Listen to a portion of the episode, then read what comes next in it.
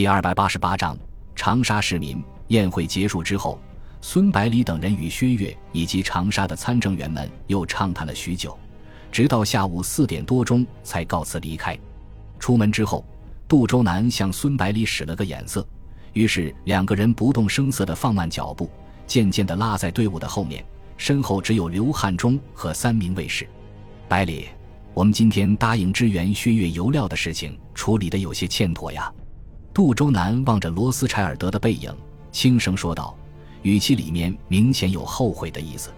孙百里诧异地望着杜周南，脸上显出疑惑的表情，问道：“第九战区的困难你也看到了，确实需要帮助。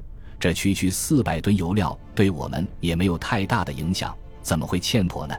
再者说，第九战区既是日军的主要目标，也掩护着我们的侧背，帮助他们实际上也是在帮助福建。”于公于私都是应该的呀，杜周南回答道：“给当然是应该给，但是至少应该先征求一下罗斯柴尔德以及参政员们的意见才对。”接着他解释道：“福建政府的财产并不是我们个人的，这样动辄解囊相助，是不是有点慷他人之慨的嫌疑？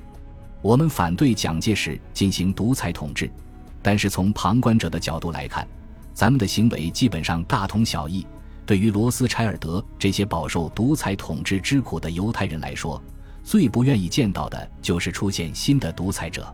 孙百里恍然大悟地说道：“难怪会见薛岳的时候，他的神色一直不太对劲。我还以为是由于年岁太大、旅途劳顿所致，没想到居然会是因为这个。”但是他随即问道：“可是你又是怎么知道的呢？”杜周南笑了笑，脸上露出奇怪的表情。是罗斯柴尔德自己告诉我的，他认为你并不是个独断独行的人物，只是有时候欠考虑，喜欢做烂好人。不过，他希望你能够首先把福建地方的利益放在第一位来考虑。孙百里点了点头，望着罗斯柴尔德白发斑驳的后脑勺，若有所思地说道：“这样的做法对福建民众来说是不太公平，但是覆巢之下岂有完卵？如果不最大限度地支持友军的话。”等别人都倒下了，咱们也坚持不了多久。然后他为难地说道：“可是到哪里去找对双方都有利的支援方法呢？”杜周南语气轻松地说道：“当然有了。罗斯柴尔德找我的时候，就已经把他的办法告诉了我。犹太人的脑子转的还是相当快的，尤其是在和钱有关的事情上面。”孙百里的脸上顿时露出如释重负的神色，急忙问道：“什么办法？”杜周南回答道：“罗斯柴尔德说，湘西有储量丰富的煤炭资源，可以让薛岳在那里修建煤矿，然后用煤来交换油料。如果他们资金不足的话，由福建政府投资也可以。然后再要求薛岳准许福建商人进入湖南地区投资建厂，并适当放开特种矿产的管制。这样一来，咱们的付出就能够得到加倍的回报。”孙百里的眉毛又拧了起来，摇了摇头。修建煤矿的事问题倒不是很大，但是特种矿产是国民政府的特种矿产委员会在统一管理，薛岳没有权利向我们开放的。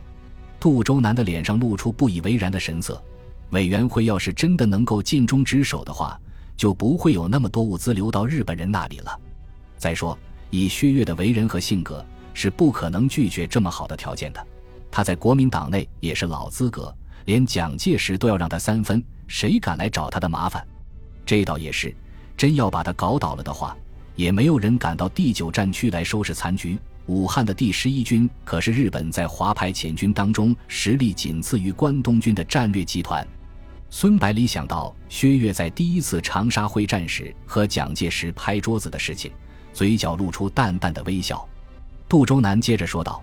我们明天就要启程上路，所以你今天晚上最好还是先和薛岳谈一下，看看他是什么态度。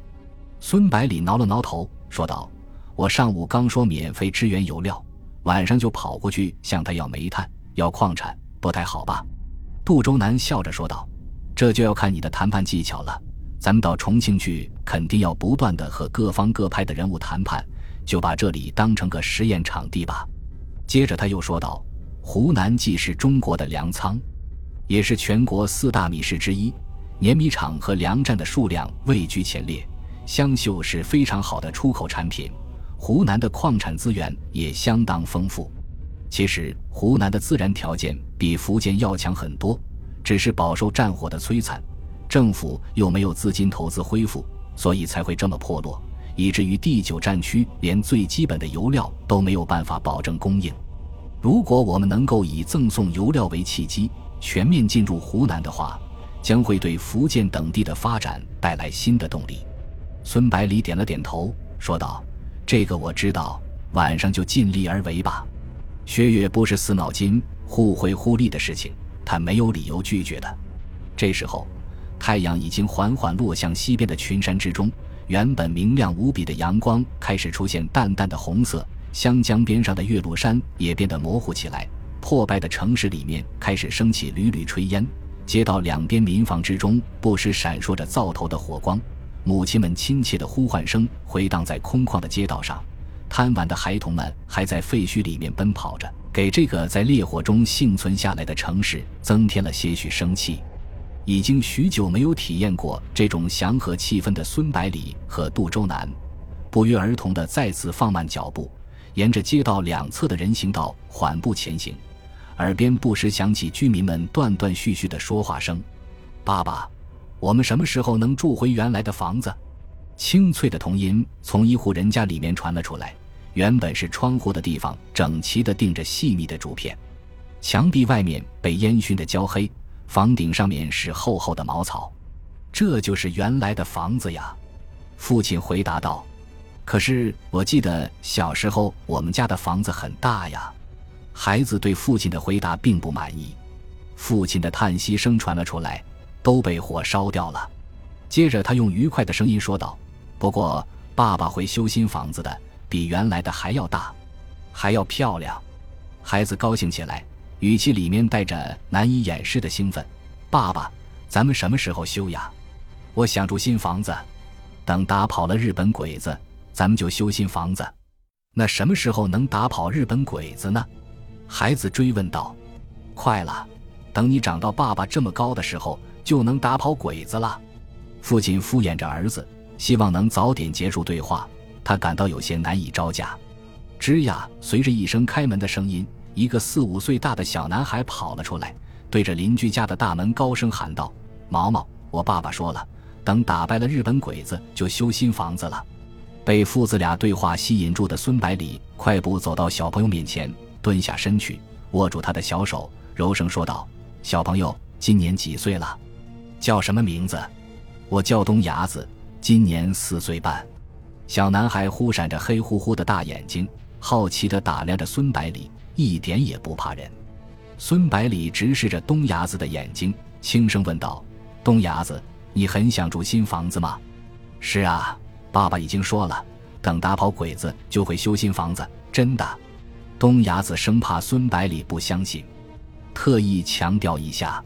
孙百里点了点头，说道：“叔叔相信你，你回去告诉爸爸，日本鬼子很快就会被打跑，不用等到你长得和爸爸一样高，你们很快就会住上新房子的。”太好了，太好了！小男孩非常高兴地说道：“我这就去告诉爸爸。”他刚刚转过身去，没跑出几步远，就发现爸爸已经站在自己面前。于是迫不及待地说道：“爸爸，刚才叔叔告诉我，说我们很快就可以修新房子了。”说罢，用手向后一指。孙百里这才发现，四周已经聚集了十几个市民，都在用好奇的眼神打量着自己和杜周南。如果不是刘汉忠等人虎视眈眈的在旁边站着，说不定早就过来发问了。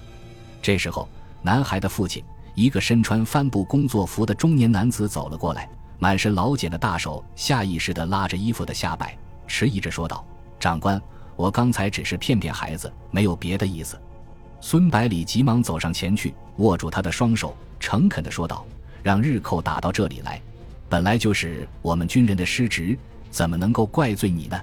不过，抗战必胜的信心还是要有的，不可能再打上十年二十年的。”男子连声说道：“我晓得，我晓得。”刘汉忠看人越来越多，急忙走到孙百里的身边，低声说道：“军长。”孙百里急忙示意，已经知道他的意思，对中年男子说道：“这位大哥，日子以后会越过越好的。”修新房子也不用等大跑鬼子。接着举手行了个军礼，打扰了你们吃饭，真是不好意思，告辞了。然后大步流星地向前走去。这位长官是谁呀？怎么从来都没见过？好像官很大呀。市民们随即聚集在东伢子父亲身边，七嘴八舌地问起来：“我也不知道啊。”东伢子父亲两手一摊，为难地说道：“本集播放完毕，感谢您的收听，喜欢请订阅加关注，主页有更多精彩内容。”